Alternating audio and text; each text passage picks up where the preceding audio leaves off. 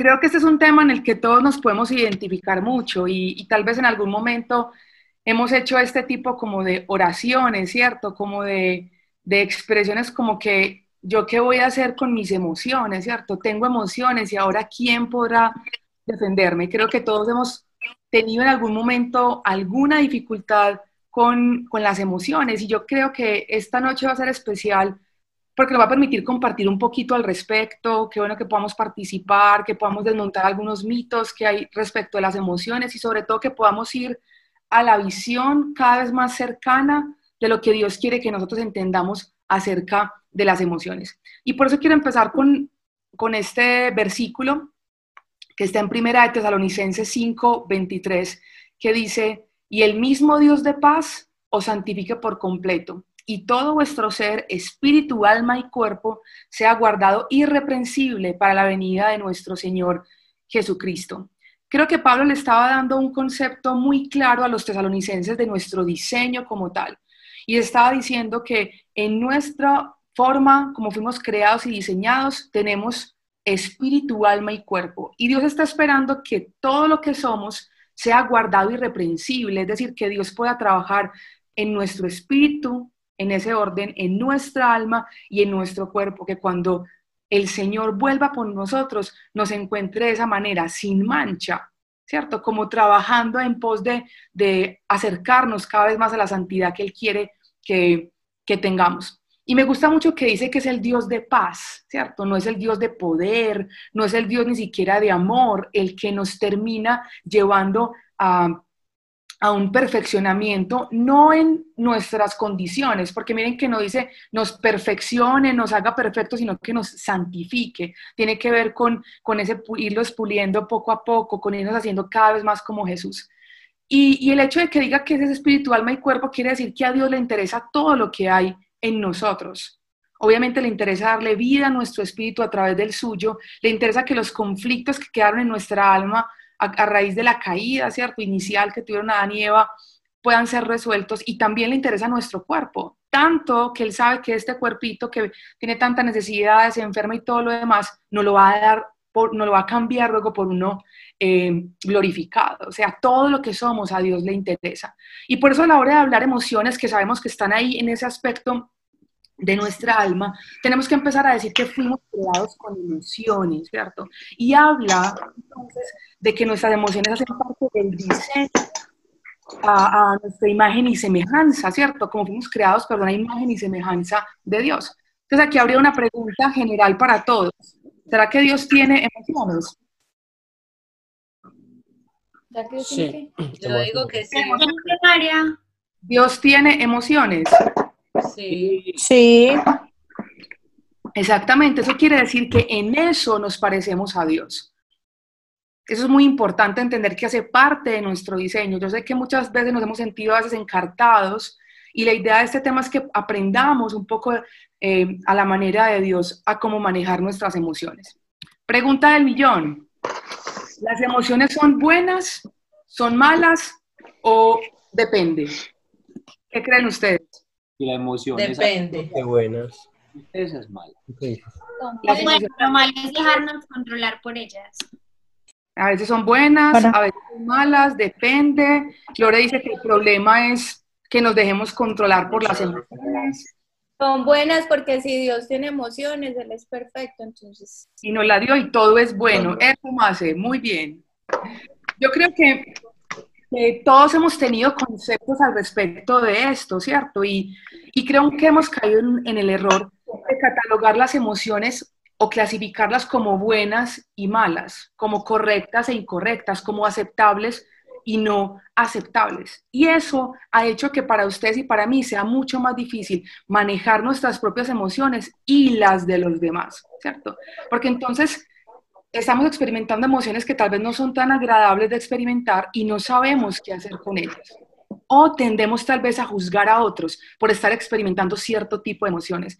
Entonces somos fuertes con los otros y, y usted por qué está llorando, ¿Y usted por qué le estresa eso, deje la bobada, a usted por qué le da rabia eso, ¿cierto? Como que cuando no entendemos realmente lo que hay detrás de esta emoción, lo que hacemos es un enredo con todo esto. Y Y preparando un poquito el tema, Dios me acordaba de algo muy, muy particular, y es que, como les he dicho a, varios, pues yo soy más viejita que Senfol, entonces mi mamá siempre ha estado como en, la, en los espacios de alabanza y se sabía canciones, pues imagínense ustedes hace cuántos años, ¿cierto? Senfol tiene 26, muy bien.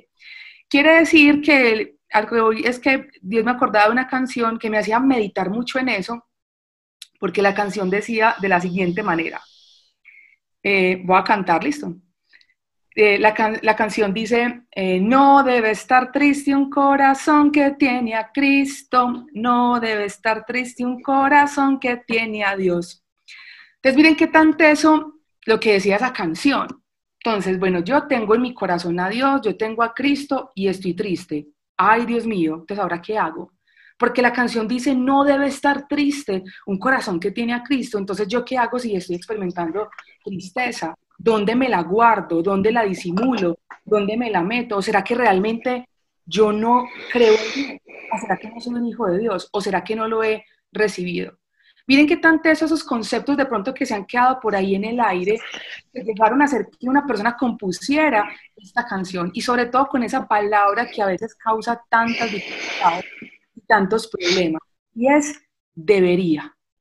¿Cierto? Los no deberíamos o los deberíamos. A veces sentimos que eso impone unas cargas súper altas en nosotros, pero me, parecería, me parecía muy teso, muchachos, porque me acordaba de una de las cosas que el hombre más sabio que ha existido sobre la tierra, hombre, no hombre, hijo de Dios, o sea, sacamos a Jesús. El hombre más sabio que ha existido, que es Salomón, escribió algo increíble en Eclesiastés 7.3. Y él decía, mejor es el pesar que la risa, porque con el llanto se enmude el rostro, pero se conforta el corazón. ¿Qué tanto eso? O sea, él, llegó a decir que era mucho mejor a veces estar triste y llorar, porque aunque el rostro no se ve bonito, ¿cierto? Uno le pone rojo a la nariz, ojos de todo lo demás. Miren qué tanto eso que él dice, no es bueno, no nos vemos bonitos, pero el corazón es confortado, el corazón es sanado y el corazón es limpiado. Entonces yo creo que tenemos que pedirle a Dios que nos dé una visión correcta de las emociones de esa manera, porque cuando las calificamos en correctas en incorrectas, creo que hacemos de nuestra fe un poco algo como religioso y creo que le quitamos poder a lo que el Evangelio tiene para cada uno de nosotros. Porque definitivamente creo que todos podemos estar de acuerdo en decir que ser cristiano no es estar contento todo el día. ¿O ustedes qué creen? ¿Estarían de acuerdo con esa afirmación? Ser cristiano no significa estar contento todo el día. Agree. Es verdad. Yo creo que una de las primeras cosas que no se nos ha dicho es, si a ti alguien te dijo que ser cristiano es tener ausencia de problemas, de enfermedades, de dificultades, y solamente vas a caminar sobre eh, pompas de jabón, te dijeron una mentira. Y, y creo que el salmista en el Salmo 91 lo, lo describió de una manera súper clara. Salmo 91, 15 dice, con él, bueno, el 14 diciendo, Iron, estamos escuchando todo el tiempo tu profunda respiración. Oh, qué pena. No te preocupes. Es que me emociona, me emocionas. está muy emocionante el tema, eso está muy bien. todo bien. Eh, les estaba diciendo entonces que el Salmo 91, 14 empieza diciendo, por cuanto en mí ha puesto su amor, yo también lo libraré, ¿cierto? Lo pondré en alto, pero continúa diciendo el 15, con él estaré yo en la angustia. Dios mismo está afirmando que va a haber momentos donde vamos a tener angustia, pero la certeza es, yo voy a estar ahí en medio de esa situación. Entonces nos empieza a dar como una perspectiva un poquito más amplia de lo que son las emociones. Entonces el primer, digamos, concepto que me gustaría compartir con ustedes y creo que podríamos llamarlo una verdad es no califiquemos las emociones como buenas o malas. Si la sensación de experimentarlas es, pues las emociones son más que buenas, malas, dependen. De pronto ahorita vamos a profundizar un poquito en lo que decía Lores, las reacciones. Eso ya es otra cosa. Pero bueno, ¿qué son en sí las emociones para qué son útiles? Porque Dios nos las dio. Creo que con las emociones le amamos, le servimos, lo alabamos, como nos decía ahorita Gloria, ¿cierto? Que, que para eso hay equipos de alabanza que se encargan de que aprendamos a, a darle a Él todo lo que, lo que se merece. Pero me gusta mucho esta definición eh, acerca de lo que pueden ser las emociones y que las podamos ver de esta manera. Miren lo que, lo que dice esta definición. Las emociones operan como una brújula en el interior de la persona y le proporcionan la información necesaria para dar cuenta de lo que sucede alrededor.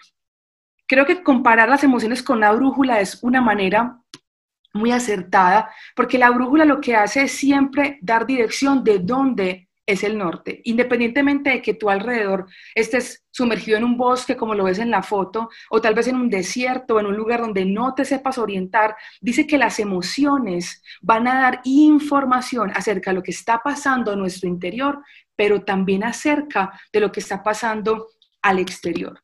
Y las emociones lo que terminan finalmente demostrando o evidenciando es lo que ustedes y yo sentimos, valga la redundancia, pero también lo que necesitamos. Y hay un montón de emociones. Creo que en este momento podemos pensar en muchísimas, muchísimas emociones que en todo el transcurso de nuestra vida hemos experimentado. Pero digamos que en el estudio de esta se ha logrado identificar que hay unas emociones que son muy básicas. Y yo creo que todos nos vimos la película de Intensamente. ¿Se la vieron? O Inside Out en inglés. ¿Quién no se ha visto esta película? Yo no me la he visto. Tienes un hueco en la infancia, por favor. Tienes que ver. Yo tampoco. Yo menos. Yo Por tampoco. Dios, por, va- en Netflix, aprovechen ahorita en cuarentenados. Creo que la- las personas que no, que no la hemos visto nos hemos sentido muy identificados. Y es una película, como se dan cuenta, de caricaturas muy básica, muy sencilla, pero habla profundamente acerca de las emociones. Y justamente habla de esto, de las emociones básicas, que son aquellas que están hablando de nuestras necesidades más profundas. Ser amados, ser reconocidos, ser valorados, pertenecer. Y cuando ustedes y yo entendemos qué es lo que cada emoción nos habla, nos vamos a dar cuenta por qué es que nos dan información tan relevante de lo que está pasando adentro y de lo que está pasando afuera. Les presento entonces, para los que no, no conocen a este amigo morado, se llama temor. Y temor, la emoción del temor, lo que nos está invitando es a huir o a pelear. Eso es lo que demuestra el temor, una sensación que nos va a invitar en ese momento, o salgo corriendo o peleo, ¿cierto? Es de pronto la sensación que uno ha visto en las personas que están siendo, por ejemplo, eh, víctimas de un atraco. Uno ve la señora que coge a golpes al ladrón, o el que se queda paralizado, o el que sale corriendo, ¿cierto? La sensación y la emoción del temor nos lleva a tomar una acción en ese sentido. Pero ¿qué es realmente lo que el temor está evocando? ¿Qué necesidad está pidiendo que sea suplida? La necesidad de protección ante un peligro. Entonces miren que el temor es muy importante. Cuando tú experimentas temor, lo que estás diciendo es, hay una amenaza interna o externa y por eso estoy experimentando temor. Tengo miedo. Hay una necesidad de protección que está surgiendo de mí y yo necesito para ponerle atención a esa necesidad. Nuestro amigo de rojo con la cabeza encendida, claramente podemos decir que es ira. Y la ira es aquella emoción que nos da energía para poder actuar, ¿cierto? Creo que los abogados saben que muchas veces justificó a mucha gente que hizo eh, cosas atroces como matar por un momento de ira e intenso dolor, ¿cierto? Yo creo que eso ya no lo... María. No sé. Hola. Una pregunta. Sí. Pero por, pues volviéndonos un poquito al temor, también podría ser como al revés. Pues siento yo que también muchas veces cuando ya la reacción es huir o pelear, es porque de pronto ya, o sea, tiene un temor de pronto a nivel interno, pero no lo demuestra. O sea, no, o sea, lo que me hago entender es como que no siempre se va a presentar como la situación de peligro. Lo que, lo que nos vamos a dar cuenta es que estos son las emociones básicas. Ya te vas a dar cuenta cuando profundicemos un poquito por qué siempre el temor implica eso. Eso es lo que demuestra como emoción básica. Sí. Temor implica ne necesito ser protegido ante un peligro. Porque cuando tengo miedo es miedo a que me rechacen, miedo a una montaña rusa, miedo a que me echen del trabajo, miedo. Y necesito una protección frente al peligro. es, es en ese sentido. Continúa entonces eh, con la ira, es la energía para poder actuar, ¿cierto? Pero miren qué tanto eso que lo que la, la ira está manifestando es una necesidad de justicia y de cambio para bien. ¿Cierto? La ira, la ira está diciendo, esto que pasó no es justo, esta situación merece un cambio, merece ser tratada de otra manera. Entonces está que ira, cómo han aumentado los índices de abuso sexual en esta temporada de cuarentena porque los colegios están cerrados. ¡Qué ira! Eso debería cambiar, ¿cierto? Nuestras familias necesitan ser transformadas. Eso genera ira y eso nos da energía y ahora hay un montón de fundaciones y gente que se está levantando para hacer la voz, por ejemplo, de estos pequeños. A eso se refiere la ira como tal. Seguimos ahí y esta alegría y alegría nos da cuenta de aquello que valoramos, lo que es importante para nosotros, por lo que nos alegramos y lo que está evocando es esperanza, es todo va a estar bien, puedo disfrutar de esto, en medio de una dificultad, cuando pasa algo bueno, eso nos muestra la, alegría, hay esperanza, puedo esperar que las cosas van a estar mejor. Nuestra amiga de verde se llama desagrado o asco y, y esta emoción lo que nos muestra es eso, desagrado frente a una situación y lo que está evocando es protección física y emocional. Creo que es una de las cosas más claras que se le enseñan a, los niños eh, para evitar el abuso sexual, es enseñarles claramente que ningún adulto, a no ser de sus papás, pues con todas las claridades del tema, o un médico pueden tocar sus partes íntimas para que cuando pase algo contrario, eso les produzca desagrado. O como me pasó a mí en esta cuarentena, cuando estuve eh, sola siendo ama de casa desesperada, eh, Mm, abrir la nevera y encontrar comida en una coquita que yo olí y dije, esto definitivamente no me lo puedo comer, estaba oliendo horrible. Y eso hace que protección física para mí, porque si me como algo descompuesto, con seguridad me puedo intoxicar. Y finalmente, tristeza. Y la tristeza no es otra cosa que la protesta ante las pérdidas. Es una, una manifestación de que he perdido algo y hay dolor por eso.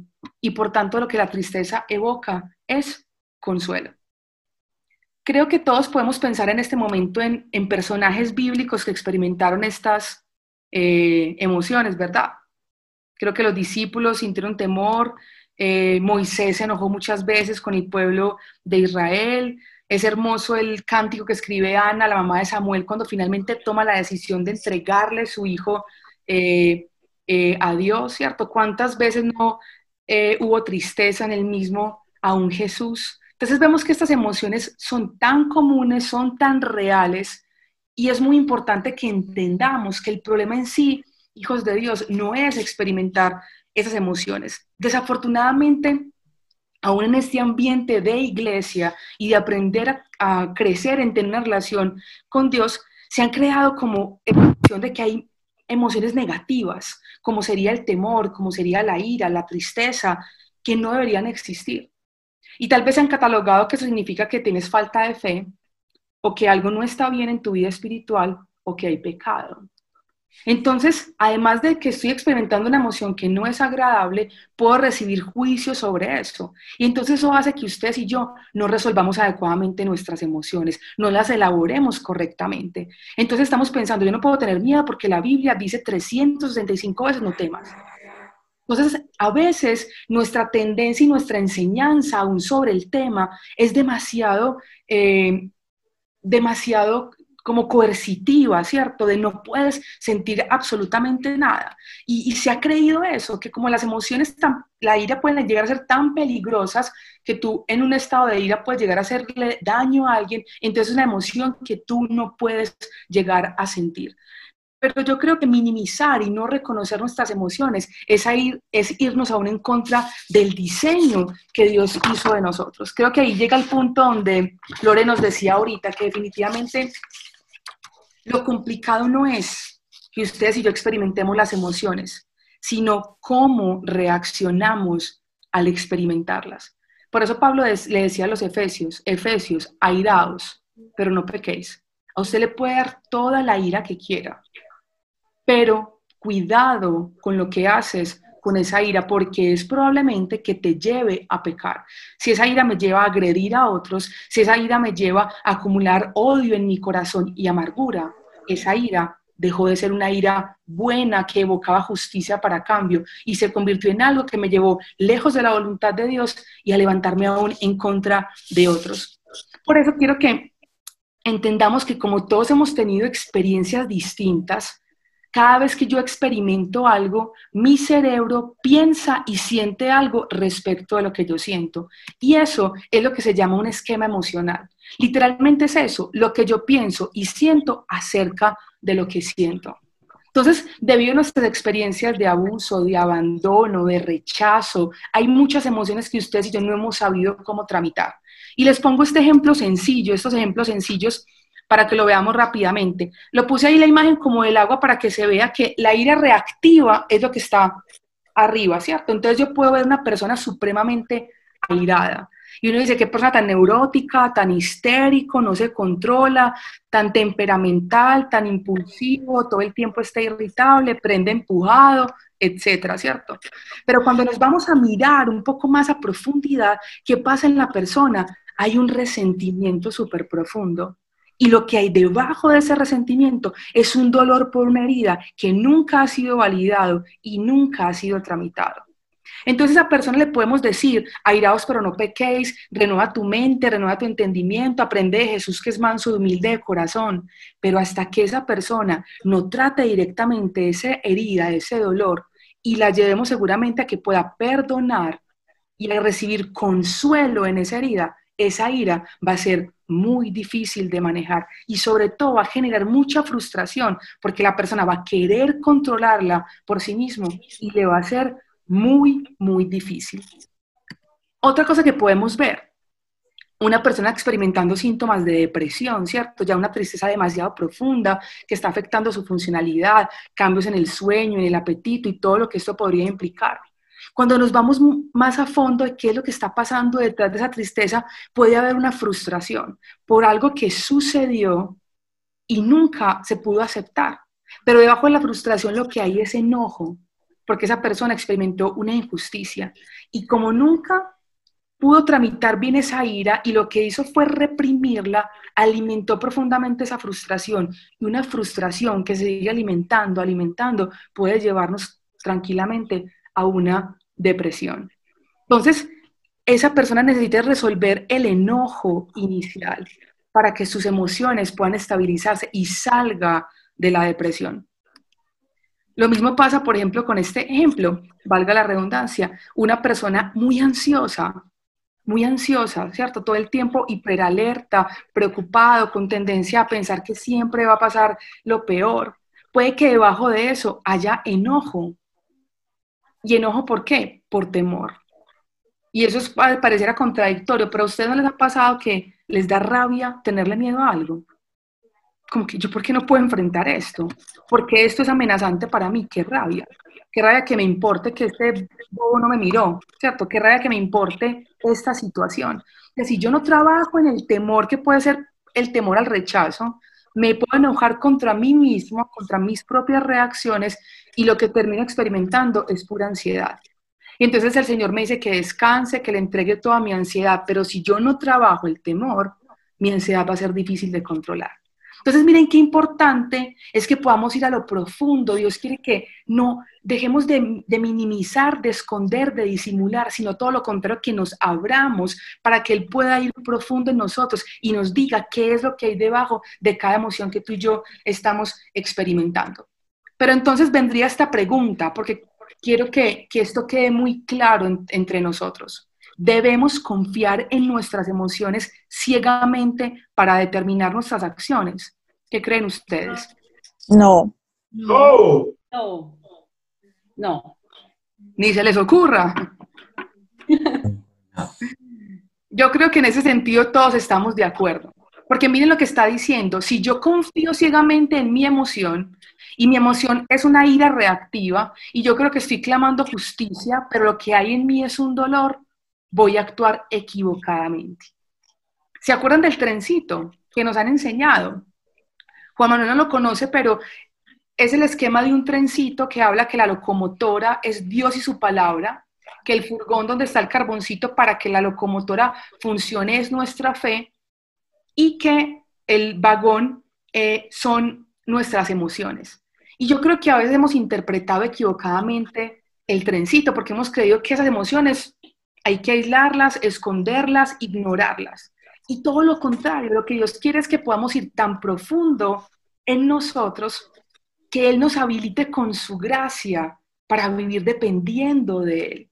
Por eso mis emociones no deben ser las que determinan mis acciones. Acuérdense que ¿qué son las emociones? Sensores, me dan información, pero a veces están sesgadas, están equivocadas y yo necesito pedirle al Espíritu Santo que me muestre qué es lo que hay realmente aquí. Eso es lo que significa no vivir por emociones. Pero no vivir por emociones no es quita tus emociones, niégalas, escóndelas, reprímelas. No. Esto es lo que significa no vivir por emociones, que no van a determinar ciegamente mis acciones. Quiero que veamos rápidamente, hijos de Dios, dos casos donde yo veo una manera tan hermosa cómo Dios trabaja con las emociones de estos dos personajes bíblicos. Y el primero está en Primera de Reyes 19, que es la historia de Elías, un profeta de Dios, ¿cierto? En esa época ya habían matado a muchísimos profetas de, que hablaban y anunciaban eh, la voluntad de Dios. Y este hombre termina siendo un acto poderosísimo, o sea, Dios se manifiesta a través de la vida Elías, de Elías y termina matando a 450 profetas de Baal, uno de los dioses que se adoraba en esa época. Y Jezabel, una sacerdotisa de este, eh, de este dios, le hace una amenaza y le dice eh, en el versículo 2 de Primera Reyes 19, Así me hagan los dioses y aún me añadan si mañana a esta hora yo no he puesto tu persona como la de uno de ellos. Entonces lo que hace esta mujer es amenazarlo. Miren la respuesta de Elías. Viendo pues el peligro, se levantó, se fue para salvar su vida y vino a Berseba, que está en Judá, y dejó allí a su criado. Y él se fue por el desierto un día de camino y vino y se sentó debajo de un enebro y deseando morirse, dijo, basta ya, oh Jehová, quítame la vida, yo mejor mis padres, y echándose debajo del enebro, se quedó dormido. Elías entró en una tristeza tan profunda que literalmente le dijo a Dios, me quiero morir. Y fue aún más allá, le dijo, ¿sabes qué Dios? Acordate de mí, como dicen las abuelas, ¿cierto? Quítame la vida, mátame, yo no quiero vivir. Pero me parece muy teso porque en ningún momento vemos a Dios recriminándole, diciéndole a Elías, Elías, ¿Qué es lo que estás diciendo? ¿Cómo se te ocurre? ¿Por qué estás hablando de muerte? Miren qué especial lo que sigue en el versículo 5. Dice, he aquí luego un ángel le tocó y le dijo, levántate y come. Y en el versículo 6 dice que Elías ve un montón de cosas, come, bebe y se vuelve a dormir. Y es muy teso porque aún la Biblia nos está hablando de dos cosas fundamentales que necesitamos garantizar cuando una persona está en una tristeza muy profunda y es garantizar que coma y que duerma. Y me parece increíble cómo Dios suple y se encarga de esa necesidad en Elías. Le da comida y le permite descansar. Pero ya después de que se vuelve a dormir, dicen en el versículo 8, se levanta, come y bebe fortalecido con aquella comida. Camina 40 días, o sea, un mes y medio más caminando, y en el versículo 9 dice, se mete a una cueva, y ahí viene la pregunta de Dios, ¿qué haces aquí, Elías? Me encanta porque Dios lo único que le dice es, Elías, ya pasó un mes y medio, ya comiste, ya descansaste, ¿por qué sigues escondido? ¿Qué pasa, Elías? Dios se interesa por la emoción de Elías. Y por allá más adelante en el versículo 14, Elías es honesto con Dios y le dice, Señor, yo he tenido celo por ti, pero ya no quedan profetas tuyos. Y es que mi vida está corriendo peligro. Y me encanta porque en esa conversación podemos ver que Elías no tenía una tristeza y ya, y su depresión. ¿Qué había debajo de la tristeza de Elías? Temor. Elías tenía miedo de que Jezabel acabara con su vida. Y ese temor lo hizo huir y estar tan triste que hasta quiso morirse. Pero me encanta porque cuando Elías expone su temor a Dios, Dios le dice, Elías, tranquilo, yo te voy a proteger y yo te voy a defender. Y la crisis de Elías se acabó. Porque el, el temor, ¿se acuerdan lo que estamos diciendo ahorita? que está evocando? Protección. Y cuando Elías fue honesto y le muestra su temor a Dios, Dios le suple su necesidad y le dice, Elías, yo te voy a proteger, tranquilo. ¿No les parece demasiado hermoso como Dios lo hace? Veamos otro personaje que tuvo también una lucha con una emoción bien interesante. ¿Se acuerdan de este amigo, del profeta Jonás?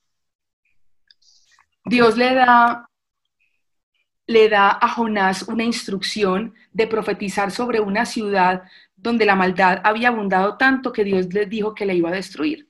Pero Jonás no quiso obedecer porque sabía que Dios era misericordioso y se fue para otro lado. Finalmente, a través de una ballena, pues no, un pez grande, como dice la Biblia, Dios lo vuelve a traer y ya Jonás estaba listo entonces para ver la destrucción de Dios sobre Nínive y finalmente Dios decide perdonar a Nínive de destruirla. Y dice el versículo 1 de Jonás 4, pero Jonás se apesadumbró en extremo y se enojó y oró y le dijo, Jehová, ¿no es esto lo que yo decía estando aún en mi tierra? Por eso me apresuré a oír a Tarsis, porque sabía yo que tú eres Dios clemente y piadoso, tardo en enojarte y de gran misericordia, y que te arrepientes del mal. Ahora pues, oh Jehová, te ruego que me quites la vida, porque mejor me es la muerte que la vida. Elías le dijo a Dios, mátame, porque mi tristeza no me deja seguir viviendo. Pero Jonás le dijo, estoy que me muero de la ira. Yo creo que Jonás fue súper honesto. Uno ha dicho en algún momento, qué rabia, me, quiero, me muero de la ira, pero Jonás literalmente estaba, dice, apesadumbrado en extremo. Y uno dice, pero Jonás, ¿por qué está con tanta rabia de que Dios perdone? Y literalmente es honesto y le dice, tengo rabia de que los hayas perdonado y que seas misericordioso. Yo sabía, yo por eso no quería obedecerte, Dios. Pero ¿qué hace Dios? Versículo 4. Jehová le dijo, ¿haces tú bien en enojarte tanto? No lo, no lo juzga, no lo, no lo recrimina. Dios simplemente le dice, Jonás, ¿por qué estás tan enojado? Si está bien que te enojes tanto por esta situación.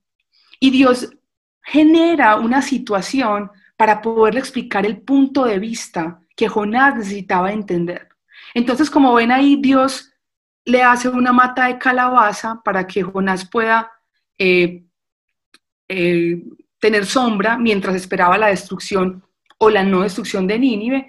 Y es muy teso porque dice que, Jonás se alegra cuando crece la calabaza, ya tiene sombrita para esperar lo que va a suceder. Pero al otro día Dios permite que un gusano se coma la mata de calabaza y Jonás se vuelve a poner súper bravo y vuelve a querer morirse. Entonces Dios le dice, Jonás, tú no creaste esa mata de calabaza y te duele impresionantemente. ¿Tú te imaginas cómo me duele a mí tener que destruir algo que yo creé? ¿Qué estaba, qué estaba haciendo Dios? Le estaba diciendo a Jonás, Jonás, tu ira está por una visión equivocada de mi misericordia y de mi perdón. Pero ¿saben por qué estaba alimentada la rabia de Jonás? porque Nínive era un pueblo enemigo del pueblo de Israel. Entonces el hecho de que Dios perdonara a Nínive implicaba una amenaza para el pueblo de Israel de donde él hacía parte. ¿Qué tenía Jonás? Miedo. Detrás de la ira impresionante, Jonás tenía miedo y le daba rabia que Dios fuera misericordioso con alguien que lo podía matar pero había alimentado un pensamiento equivocado, esa emoción de miedo le había dado un pensamiento equivocado acerca de Dios. Y por eso Dios tenía que renovar su pensamiento para que la emoción de temor también fuera resuelta. Me encanta porque Dios va a lo profundo de la realidad. Nunca los recrimina por sus emociones. Lo que les está diciendo es, conversemos respecto del tema. Y yo creo que si hay alguien en quien podemos poner nuestros ojos más que en Elías y más que en Jonás, es en el mismo Jesús. Y Pablo se lo decía hacia los hebreos. Puestos los ojos en Jesús, el autor y consumador de nuestra fe, considerémoslo a Él para que nuestro ánimo no se canse hasta desmayar a la hora de manejar nuestras propias emociones. Saben que cuando Jesús estaba próximo a su muerte, todos esos capítulos de Juan del 13 al 17, me gusta mucho lo que dice el versículo 33 del capítulo 16, porque Jesús ya está pronto a morir y les dice a sus discípulos, muchachos, tranquilos, les estoy diciendo esto porque quiero que mi paz esté con ustedes. En el mundo ustedes van a tener aflicción, pero tranquilos, yo he vencido al mundo. Jesús nunca le dijo a sus discípulos que la vida de su mano iba a ser una vida utópica sin problema. Les dijo, muchachos, va a haber problemas, va a haber dificultades, pero tranquilos, yo he vencido al mundo. Eso se lo dice a ellos. Pero cuando le ora a Dios Padre por sus discípulos en Juan 17, le dice dos cosas que me encantan. Uno, papá, no te ruego que les quites del mundo, pero sí que los guardes. Papá, esas situaciones difíciles los van a formar, los van a hacer hombres y mujeres de carácter firme, fuerte. No los quites de ahí, pero guárdalos del mal. Y dos, quiero que mi gozo esté, esté completo en ellos. Dios no quería que sus discípulos, a pesar de que tuvieran dificultades, fueran tristes, angustiados, temerosos, depresivos. No, en medio de la dificultad, gozosos. Y creo que Él mismo nos dio el ejemplo de la lucha con estas emociones y, quiero que con esto vayamos cerrando para que oremos, y es ver esta imagen de Jesús. Y eso es lo que está escrito en Juan 2, cuando Jesús sube al templo y, y se da cuenta que están vendiendo un montón de cosas en el templo y Juan literalmente dice que Jesús estaba dando azotes o sea, yo creo que yo nunca me había imaginado esta imagen así tan literal de ver a Jesús cogiendo pues el surriago y dando azotes de la rabia y la ira que Jesús tenía. Pero es muy teso porque cuando vemos a Jesús, o sea, cuántas ofensas recibió en toda su vida. Y este es el único episodio que la Biblia describe donde Jesús tiene una conducta de este tipo. Pero claramente la Biblia nos afirma que Jesús no pecó. ¿Cómo Jesús, con esa ira que tenía, volteando mesas y lanzando azotes, no pecó a causa de su ira?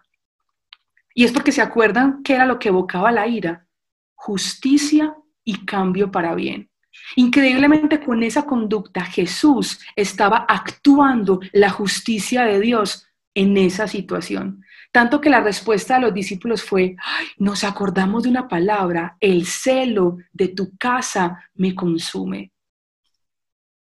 Jesús amaba tanto la presencia de Dios y la casa de Dios que el celo por respeto a su casa le hizo voltear las mesas y sacar a la gente de allí. Pero es increíble porque en su ira Jesús nunca ataca a la persona, sino lo que hace. Pero al mismo tiempo se recompone rápido. Jesús no se quedó airado y no guardó rencor. ¿Se acuerdan las palabras cuando ya estaba en la cruz? Padre, perdónalos porque no saben lo que hacen. Él no se quedó airado con esta situación. Fue capaz de pedirle al Padre que los perdonara aún por estas situaciones. Y es tan texto porque la gente mismo le dijo, venga, ¿usted con qué autoridad nos viene a hablar de esto? Y Jesús podría haber dicho, usted no sabe quién soy yo, si soy el Hijo de Dios. No, él no respondió. Se de esa manera se recompuso inmediatamente y da una respuesta increíblemente osada, pero completamente sereno. Y les dice, ustedes destruyen ese templo y yo en tres días lo levanto. Todos quedaron como que, ¿qué? Pero no fue gobernado por su ira, fue solamente la acción en ese momento.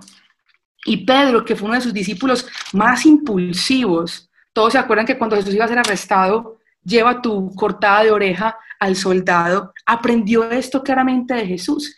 Y por eso les leo lo que dice primera de Pedro. Dice, pues para esto fuisteis llamados, porque también Cristo padeció por nosotros, dejándonos ejemplo para que sigáis sus pisadas, el cual no hizo pecado, ni se halló engaño en su boca, quien cuando le maldecían no respondía con maldición cuando padecía no amenazaba, sino encomendaba la causa al que juzga justamente.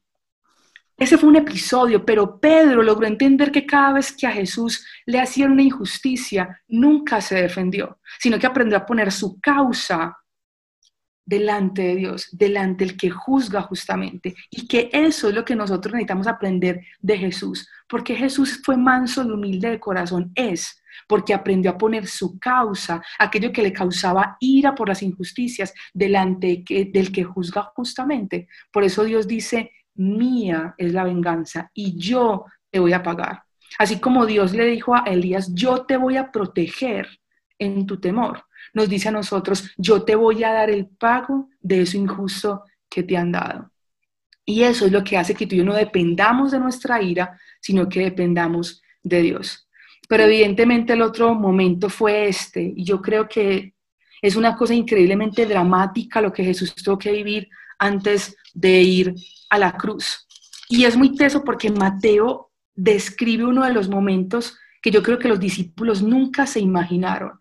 Y es que Jesús toma a sus discípulos, coge a tres de confianza y en vez de haberles mostrado como estuvo en el monte de la transfiguración con Pedro, con Juan y con Santiago, esta vez lo que hace Jesús es que les descubre su alma completamente y les dice, mi alma está triste hasta la muerte, quedaos aquí y velad conmigo. Yo creo que es una de las escenas que yo más admiro de Jesús, porque fue increíblemente auténtico y vulnerable delante de ellos. Nos da un ejemplo muy claro de la necesidad que ustedes y yo tenemos de un círculo íntimo, de contar con personas delante de las cuales nosotros podamos ser nosotros mismos y exponer literalmente nuestra miseria y aún esos momentos donde pensamos que vamos a morirnos a causa de emociones tan intensas y de situaciones que estamos viviendo que generan profundo dolor. Yo creo que los discípulos quedaron atónitos, tanto que se durmieron. Y me encanta porque Mateo dice que se quedaron dormidos, pero Lucas dice que se durmieron a causa de la tristeza. O sea, fue tan fuerte lo que Jesús les transmitió que los discípulos ni siquiera fueron capaces de quedarse orando con él. Pero él no, no, les recriminó que no oraran con él, pero les estaba enseñando una lección clarísima de vida para que sus discípulos aprendieran a ser libres y auténticos en sus relaciones y es a que no fueran disimuladores, a que no quisieran poner máscaras y mostrar siempre perfección. Creo que esa es una de las muestras más claras de humildad que tuvo Jesús. Pero punto seguido, lo que hace es ir al Padre y derramar absolutamente su corazón y reconocer que en ese momento su propia voluntad no era la de Dios. Y le tuvo que decir, Señor, ¿sabes qué? Pasa de mí esta copa. Yo quiero siempre que se haga tu voluntad, pero en este momento mi deseo, con el susto que tengo, es que no quiero ir a la cruz. Porque es que Jesús no fue a la cruz como hijo de Dios, fue como hombre, fue como un ser humano y estaba literalmente que se moría físicamente del susto. Ese, ese evento de que haya sudado gotas de sangre es una expresión de un estrés increíblemente alto, pero nos enseñó claramente cómo manejar esos momentos. Círculo íntimo, una red de apoyo clara para ti. Creo que las niñas de la célula, eh, la que Dios me ha dado el privilegio de estar todos estos años ha sufrido una transformación increíble desde que todas hemos aprendido a ser más vulnerables entre nosotras y cómo eso nos ha unido y cómo ha habido menos juicio entre nosotras, pero también porque hemos aprendido a contamos con nosotras, pero quien hace la transformación definitivamente es Él.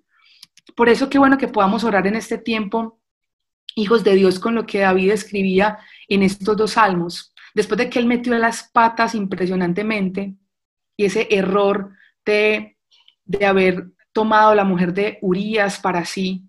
Y cuando le estaba pidiendo perdón a Dios en ese salmo, él escribe eso y le dice, Dios, yo sé que tú amas la verdad en lo íntimo. Señor, que en esos tiempos de intimidad, independientemente de cuál sea mi emoción, yo pueda ser honesta contigo, honesto contigo.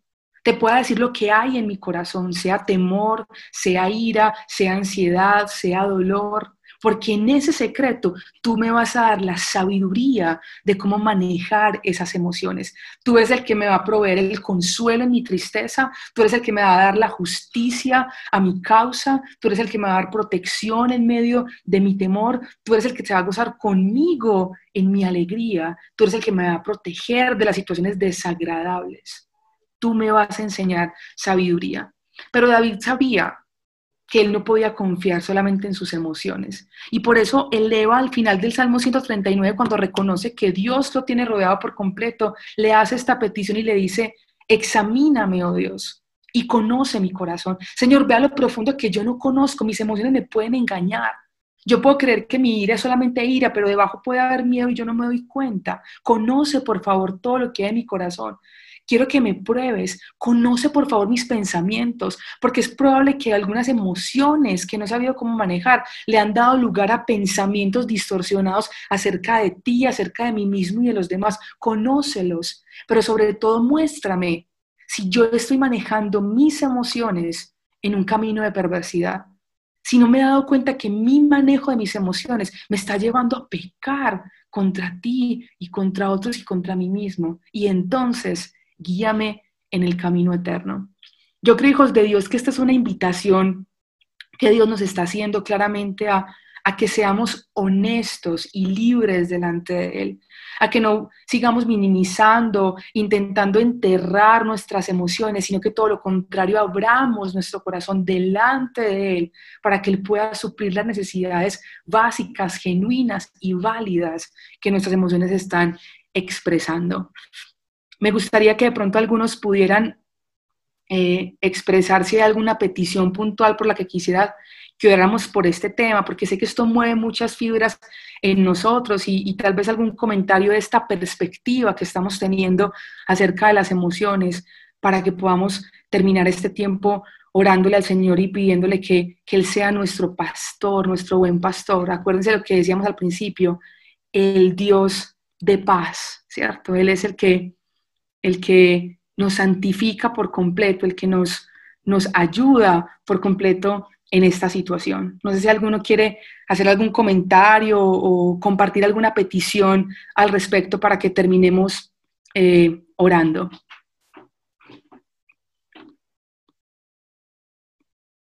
O todo quedó súper claro y oramos, ¿está bien? María, bueno, aprendimos mucho, muchas gracias. Me alegra mucho. Dice, Viviana López dice que pedir porque nos iluminen. Okay. Eh, y Juliana dice que le gustaría orar por revelación. Perfecto. Si necesitamos pedirnos que él, que él nos muestre, es, a mí me pareció esas dos historias de Elías y de Jonás una manera hermosa como Dios nos lleva a lo profundo y nos lleva a entender qué es lo que hay detrás, sin juzgarnos, sin recriminarnos y dispuesto a suplir la necesidad que está ahí. Amiga, ¿estás mirando acá? Aquí estoy viendo, a veces no sabemos el porqué de nuestras emociones y, y lo mejor es poderle preguntar a Él que nos conoce por completo. Y esa oración de David es tan clave, Señor, examíname, Señor, conóceme, porque esto no se trata de que ustedes y yo nos aprendamos a conocer a nosotros mismos y nos volvamos los tesos del autogobierno. Todo lo contrario. Creo que este tema nos lleva a, esa crecer más en nuestra dependencia eh, a Dios y, que a que le quitemos el mito a este tema, porque creo que en nuestros ambientes de, de iglesia, de comunidad, necesitamos menos juicio, más empatía y más amor entre nosotros. Hay una palabra que a mí me parece muy tesa cuando Dios dice que tengamos cuidado de curar la herida del pueblo con liviandad. Y a veces puede que hayamos caído en ese error de decir, deberías, quita esto, haz esto, haz lo otro. Y no hemos ido a lo profundo de lo que hay en el corazón de esa persona. Y podemos juzgar por cómo se está sintiendo, cómo está reaccionando. No que tengamos que estar de acuerdo con las reacciones, por supuesto que no, pero sí que nos tomemos el tiempo y de la persona pídele a Dios que te muestre qué hay detrás de eso, porque una lucha tan constante con una emoción que no se quita, que no se va, que no sabemos manejar, Dios tiene la respuesta para darnos la libertad de disfrutar, como dice él, la libertad gloriosa de los hijos de Dios. Y, y lo que dice Cristi es eso, necesitamos tener eso, un espacio seguro, por lo menos así le digo yo a las niñas en la, en la célula, nuestros grupos de conexión, que, que nos reunimos semanalmente es, estamos en un espacio seguro. Aquí nadie va a juzgarte por lo que digas, pienses. Vamos a elevar nuestra causa a Dios y pedirle que Él, que Él se encargue. Yo creo que, que eso nos ayuda también mutuamente a ser más, más suaves y dóciles con nosotros mismos y por tanto con los otros. ¿Qué tal entonces si terminamos este tiempo en oración?